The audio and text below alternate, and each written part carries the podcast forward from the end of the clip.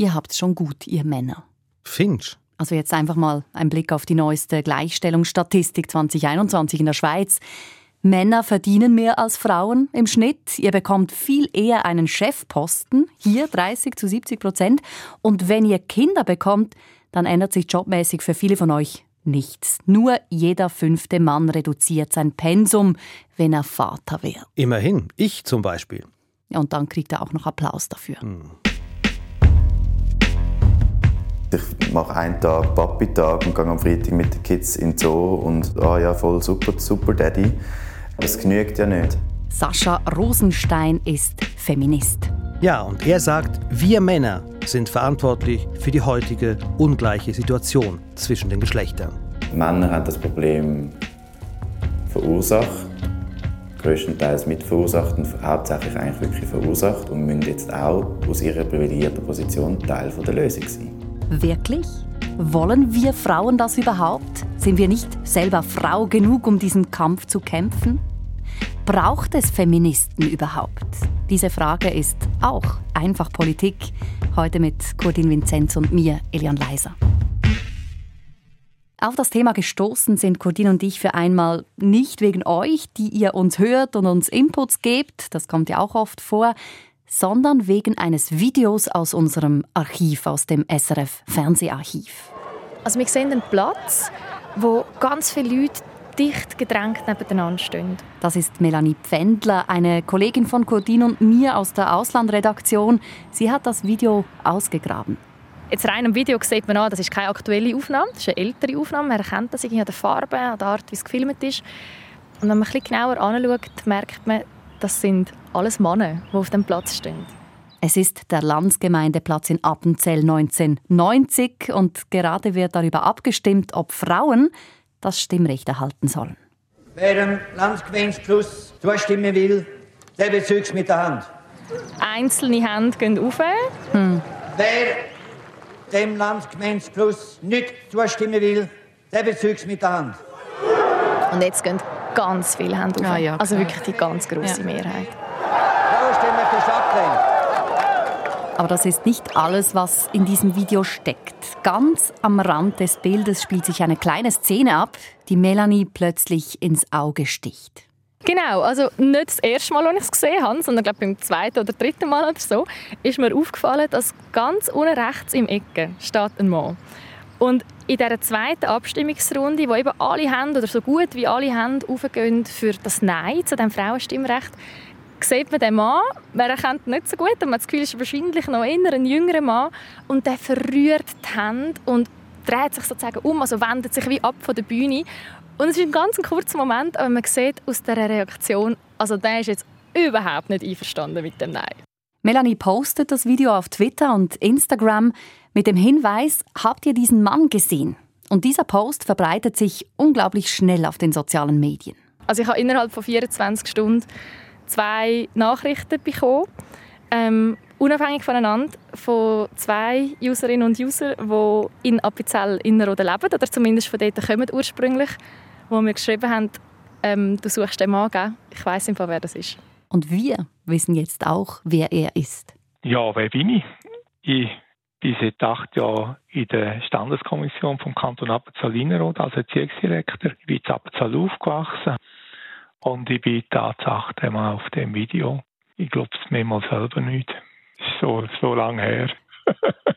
Roland Inauen heißt unser Mann. Cordin und eben, es ist nicht irgendein Mann, muss man hier wirklich betonen, sondern es ist der Landermann von Appenzell Innerrhoden. Das heißt, aus dem jüngeren Mann im Video ganz hinten auf dem Landsgemeindeplatz ist der Präsident der Innerrhoder Regierung geworden. Der genau. steht jeweils am anderen Ende des Landsgemeindeplatzes auf der Bühne. Also ein wunderbarer Zufall, haut mich jetzt noch aus den Socken, wenn ich daran denke und den wollte ich unbedingt treffen.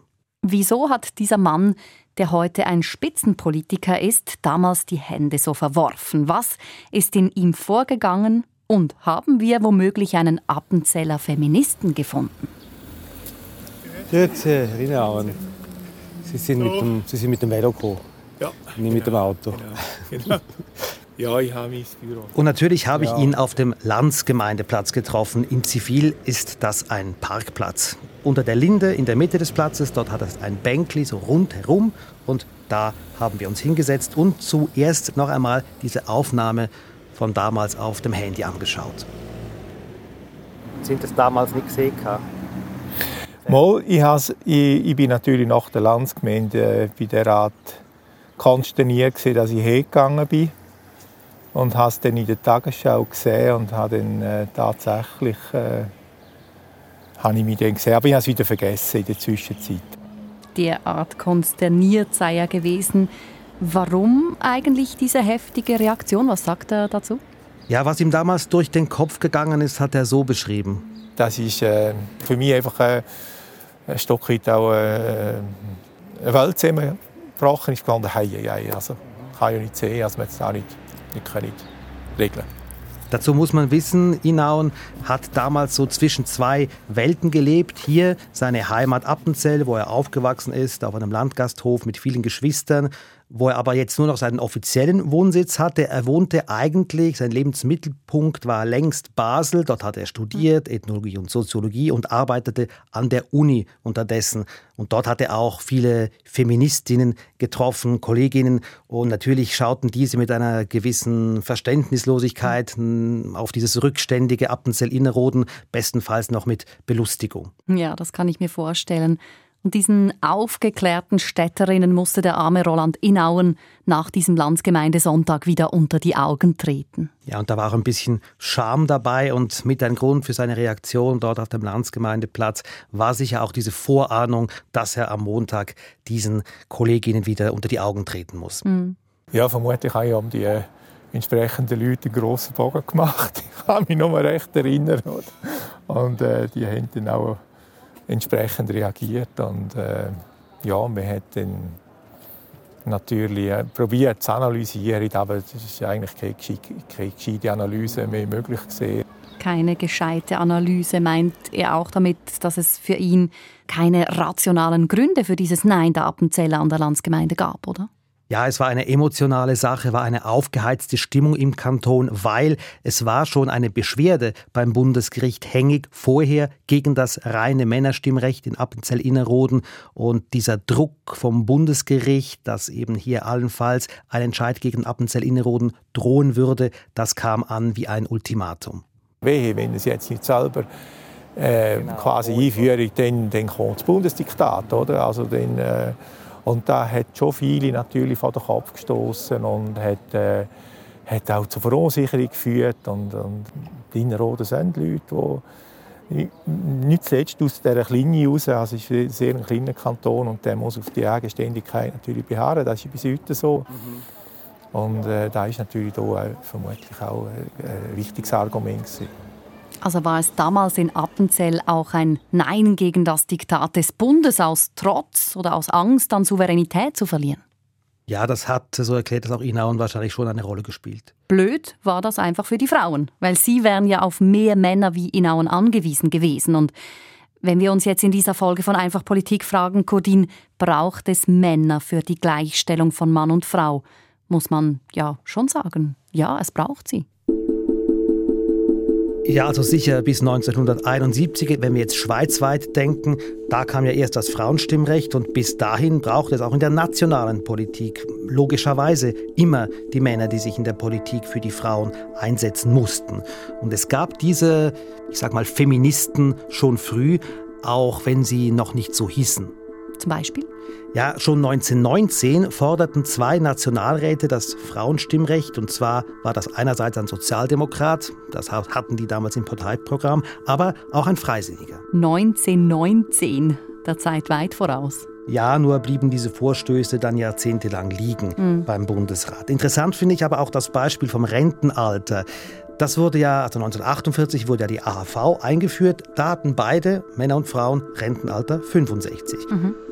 Erst sukzessiv in zwei Schritten wurde es gesenkt, 1964 auf 62 Jahre. für die Frauen. Das heißt, hier haben Männer, männliche Politiker, sich aus freien Stücken für mehr Frauenrecht eingesetzt. Genau, und das sah man damals auch als Entgegenkommen gegenüber den Frauen. Es gab auch entsprechende Forderungen von Frauenverbänden, auf die hörte man und mhm. kam denen, gab denen nach. Allerdings, äh, die Argumentation für diesen Schritt, die war eigentlich eine diskriminierende das heißt? Ja, der Bundesrat schrieb damals äh, in seiner Botschaft ins Parlament, es sei halt physiologisch betrachtet so, dass die Frau vielleicht trotz höherer Lebenserwartung dem Mann gegenüber im Nachteil sei. Heißt, äh, übersetzt, die Frau ist das schwache Geschlecht. Physiologisch betrachtet, okay. Aber jetzt heute bei dieser Frage, oder ähm, wollen ja viele Frauen, die sich ja auch als Feministinnen verstehen, das Rentenalter trotzdem nicht wieder auf 65 erhöhen wie die Männer. Ja, das stimmt, aber unterdessen geht es um eine größere Perspektive, um andere Gründe. Die Frauen sagen heute zuerst Lohngleichheit, dann Gleichheit beim Rentenalter. Also gut, die Argumentation hat sich ein Stück weit gewandelt. Aber der Blick in die Geschichte zeigt uns trotzdem, in der Politik brauchte es, zumindest bis 1971, Männer, die für Frauen Politik machen. So gut sie es eben konnten. Es brauchte Feministen damals. Aber heute, 2021, braucht es sie heute immer noch, wo doch die Frauen selber für ihre Rechte jetzt einstehen können und äh, sich auch selber in die Politik einbringen können. Ja, und sie tun das mit zunehmendem Erfolg. Beispiel Neuenburg, da sind ja 58 Prozent Frauen ins Parlament gewählt worden. Stadt Bern, ein anderes Beispiel, da sitzen 70 Prozent Frauen im Stadtparlament. Also die Frauen sind da unterdessen besser aufgestellt als die Männer, umgekehrte Verhältnisse. Man könnte sagen, das Pendel schlägt zurück. Auch Männer wählen unterdessen Frauen. Das ist alles längst eine Selbstverständlichkeit. Eben, die Feministen haben ihre Ziele erreicht. Es braucht sie nicht mehr. Oder? Was findet ihr? Was soll der Mann jetzt tun? A. Er soll Platz machen für Frauen. B. Er soll sich einsetzen und die Frauen aktiv unterstützen. C. Er soll gar nichts. Frauen schaffen das allein. Und D. Ihr habt eine andere Meinung, dann erzählt sie uns als Sprachnachricht auf die Nummer 079 859 87 57 oder als Mail auf einfachpolitik.srf.ch. Bei der letzten Folge von Einfach Politik hat das übrigens sehr gut funktioniert mit den Rückmeldungen. Wir haben sehr viel Feedback von euch bekommen. Vielen Dank dafür. Ihr hört dann eine Auswahl davon ganz am Schluss dieser Folge. Für Sascha Rosenstein ist klar, es braucht sie immer noch, die Feministen. Er würde wohl B sagen.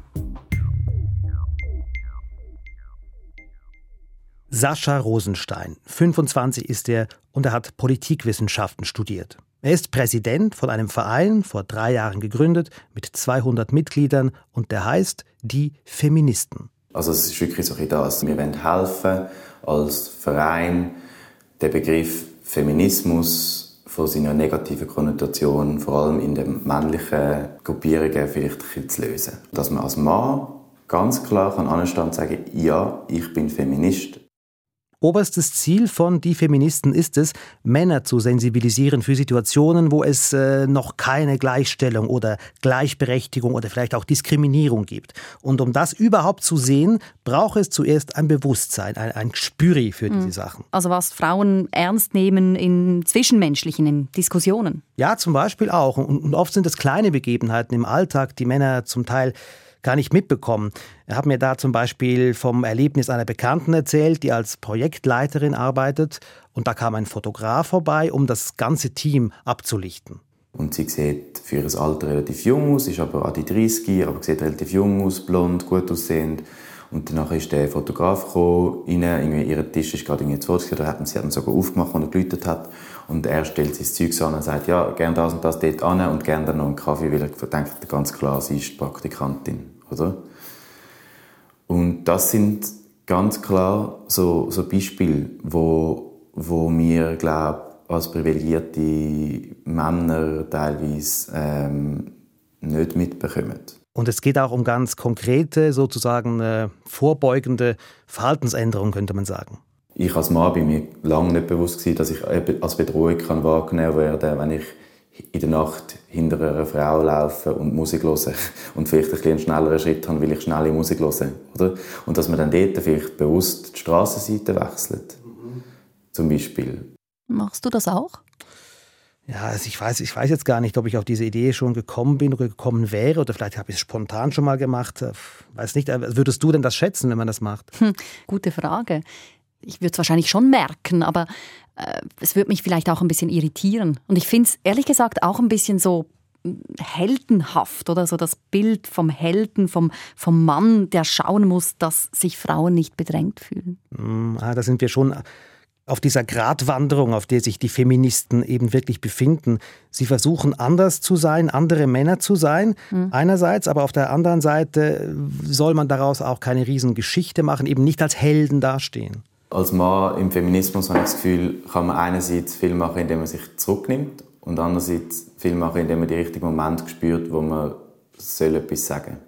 Also Sascha Rosenstein ärgert sich zum Beispiel auch über die Reaktion der Gesellschaft auf Männer, die einen Teil der Betreuungsarbeit übernehmen. Also die Frau, die dann nach, nach ein paar Monaten, nachdem sie Mutter geworden ist, wieder arbeiten ähm, ist die Rabenmutter. Und der Mann, der bis jetzt noch, jetzt hat sich geändert, einen, Tag Vaterschaftsurlaub bekommen hat, aber dann vielleicht dann sich noch ein bisschen mehr, eine Woche Ferien hergibt, um im Kinder, neugeborenen Kind ein bisschen mehr Zeit, ist natürlich dann der Super Daddy. Das sind einfach die verkorksten Wahrnehmungen. Hm. Aber andererseits motiviert das, dass das nachher der Super Daddy zu motiviert, ihn vielleicht wenigstens das zu machen. Ja, aber es genügt ja nicht. Also, weil, weil was bringt es, wenn wir, wenn wir dem Super Daddy dann für die kleinste, für, für die kleinste Effort schon Lorbeeren geben? Äh, dann hört er ja dann ziemlich schnell mal auf, oder? Verstehe. Also Gratwanderung zwischen sich als Mann für Gleichberechtigung einsetzen, aber möglichst unauffällig. Ja, genau, das ist den Feministen wichtig. Das versuchen wir mega fest, dass, also im Sinne von, wir werden teilweise auch in das hineingedruckt und wir wollen das gar nicht. Im Sinne von, Feministin, die jahrelang sich eingesetzt hat und gekrüppelt hat ähm, und mega oft für das ähm, irgendwie belächelt oder beleidigt oder so worden ist und dann der Mann im Feminismus, wo ist so, ah, ein Männer, der sich, ein Männer, der sich einsetzt für Gleichstellung und Applaus, Applaus, super. Ähm, die Erfahrung haben wir mega fest gemacht und versuchen, das dem mega fest auch entgegenzuwirken. Also wir sind sehr regelmäßig und sehr oft Medienanfragen am Ablehnen weil sie finden, ah ja, das feministische Thema, holen wir doch einen Mann dazu noch. Ist doch viel spannender. Das finden wir ja auch. aber also sie suchen die Öffentlichkeit nicht, die Feministen, aber sie wollen ja trotzdem Leute erreichen. Wie machen sie das? Ja, die wichtigere Frage für Sie ist eben, wie erreichen wir unsere ganz spezifische Zielgruppe, nämlich die Männer, die sich bis jetzt gar keine Gedanken gemacht haben über Gleichstellung und dieses Bewusstsein dafür auch noch nicht haben. Und Rosenstein denkt eben, dass solche Männer tatsächlich eher auf Männer hören als auf Frauen. Also Macho-Männer. Ja, Macho, das hast jetzt du gesagt. Also ja. das kommt jetzt bei mir so an, als, als wären die Feministen das Gegenteil von Machos, was weiß ich, keine richtigen Männer, Weicheier. Nein. Ja, das meinte ich jetzt gar nicht so. Also ich will schon sagen, auch ein Feminist, stelle ich mir vor, kann in einer Männerrunde sein und, und, und Bier trinken, alles ja, gar kein Problem. Aber okay, die Frage ist jedenfalls, inwiefern die Feministen diese meinetwegen unaufgeklärten tatsächlich erreichen. Ich muss sagen, ich würde jetzt sehr fest ähm, irgendwie lügen, wenn ich würde sagen, wir hätten die schon mega fest erreicht. Das ist einfach nicht der Fall. Es gibt unseren Verein im Sommer seit drei Jahren und wir sind noch nicht aus, unserer, aus unseren Kreisen, aus unserer Bubble rausgekommen. Und das ist erst noch das Ziel und der Prozess. Aber erfahrungsgemäß ist das oft halt schon so, dass glaube Männer, die so engstirnig denken, ähm, dann zum Teil das eher mal von einem Dude würden annehmen als von einer, die sich, die sich ihnen gegenüber als Feministin bezeichnet und sie, sie dann für, für, für sie eh schon abgeschrieben ist. Okay, aber jetzt mal ehrlich, ist da der Name des Vereins nicht auch ein bisschen kontraproduktiv? Feministen, ich meine, welcher Macho oder welcher Dude, welcher Dude hört auf Feministen? Aber gut. Ja, also gut, ich wäre eigentlich auch dann gerne dabei, äh, mit oder ohne Mikrofon, wenn denn da diese Welten aufeinandertreffen. Eben, und im Moment erreichen Sie diese Männer ja noch nicht. Wie wollen Sie das schaffen? Ja, sie müssen ins Feld sozusagen. Sie wollen raus aus, ihrer, aus ihrem städtischen Umfeld, Zürich, Basel, Bern, dorthin, wo sie eben diese Männer vermuten. Ich glaube einfach durch Fragen. Hey Jungs, können wir mit euch mal ein Bier trinken und mal reden? Und dann schauen wir, wie wir dort reinkommen. Und vielleicht werden wir dort mal anfangen mit Sportvereinen, wo wir ein paar Jungs selber kennen und befreundet sind und dann uns dann irgendwann mal schon dann in, ähm, in Fußballverein Hinterpupfiken wagen, wo halt eher ländlich prägt ist so. Aber jetzt fangen wir mal zuerst mal da an. Sagt der Präsident der Feministen, Sascha Rosenstein. Codin, warum wurde er eigentlich Feminist? Also woher kommt bei ihm diese Sensibilisierung für das Thema? Also einerseits hat er mir von coolen feministischen Freundinnen erzählt. Wie bei Landermann Inauen auch, seine Uni-Freundinnen. Stimmt. Und? Es ist meine coole, emanzipierte Mami, die mich prägt hat, die einfach schon immer 100% geschafft hat und nebenan noch Ehrenamt gehabt hat. Und ähm, ich als kleiner Bub gesagt habe, Mami, hör doch auf arbeiten oder schaff ein weniger. Die anderen Mamis machen das auch nicht. Ein cooles Mami, habe ich auch. Und sein Vater? Der kommt regelmäßig an die Treffen der Feministen. Mein Vater findet das mega cool, dass sein Sohn sich als Feminist bezeichnet. Und er sich jetzt auch würde, glaube ich, so bezeichnen. Mein Papa, der Feminist. Vom Alter her könnte Roland Inauen, unser Appenzeller Landermann, ja guter Vater von Sascha Rosenstein sein. Ist Inauen auch Feminist? Hast du ihn gefragt? Ja klar.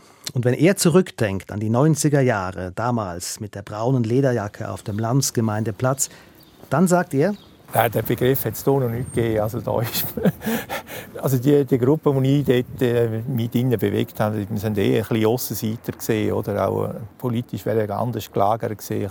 Man hat einfach gefunden, so, jetzt ist die Zeit. Jetzt auch modern ist auch auf Innerrhoden, ist auch da angekommen. Und heute, wo es den Begriff gibt, Feminist? Ja, da ist die Antwort noch klarer. Das bin ich sicher nicht, aber wir nehmen die Anliegen der Frauen sehr ernst. Äh, äh, Gleichstellung ist ein ganz wichtiges Thema, ein Thema, wo wir daran arbeiten müssen, weiterhin, und zwar nicht gerade in Innerrhoden, in der ganzen Schweiz. Pragmatisch, ganz der Regierungspräsident, oder pardon, Landermann. Wie ist es denn heute, Gordin in Appenzell, 30 Jahre nachdem die Frauen das erste Mal an der Landsgemeinde mitabstimmen durften? Also für Inauen hat vor 30 Jahren mit der Einführung des Frauenstimmrechts äh, seine ganz persönliche Versöhnung mit dem Kanton angefangen, begonnen. Er spricht von einer Blockade, die überwunden wurde, Aufbruchstimmung. Mhm. Und er sagt heute, müsse sich Appenzell Innerrhoden bei der Gleichstellung der Frau nicht mehr verstecken.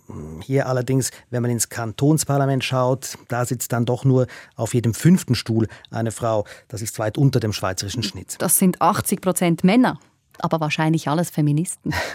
aber, aber was Inauen hervorhebt, und das ist wirklich bemerkenswert, in den Gerichten im Kanton ist das Verhältnis 50-50 und das ist über dem Schweizer Schnitt. Wir haben sogar Zeiten, wo mehr Frauen gesehen sind. Das ist sehr erfreulich und äh, eigentlich für mich nicht verständlich, dass in den anderen Gremien nicht auch so ist. Aber äh, da haben wir also wirklich sehr, sehr gute Fälle. Sind Sie ein bisschen stolz drauf?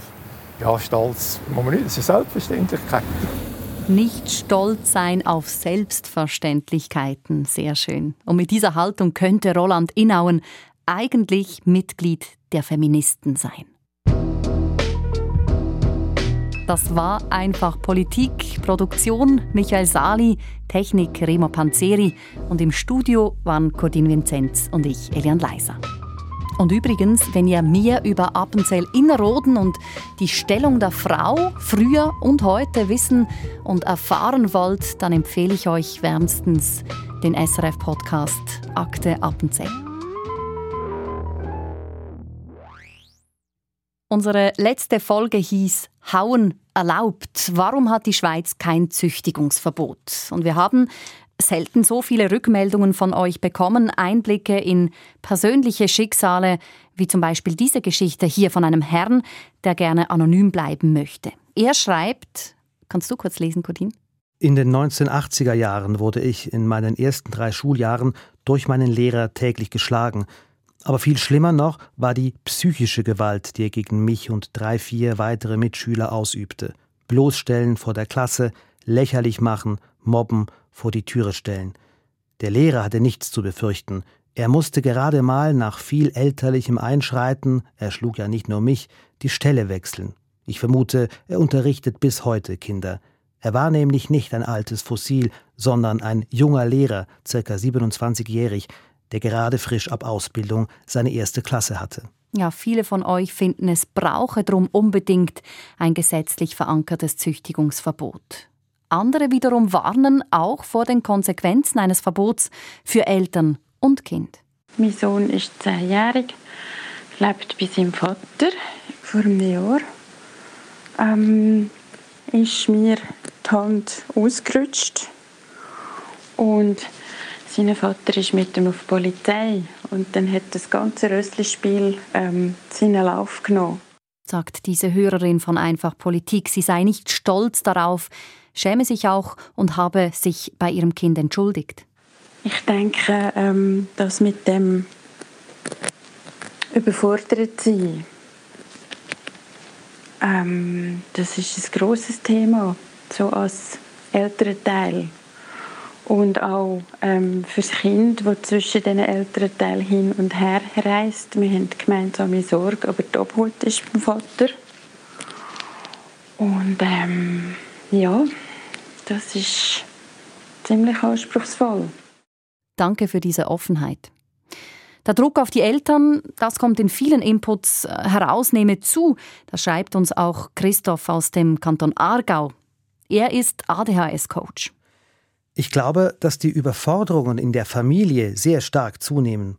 Gleichzeitig wird im Bildungssystem gespart. Überforderte Kinder und Eltern und Lehrpersonen sind die Folge. Zuerst brauchen wir eine Systemumstellung. Hauen erlaubt. Die Schweiz hat bis heute kein Züchtigungsverbot.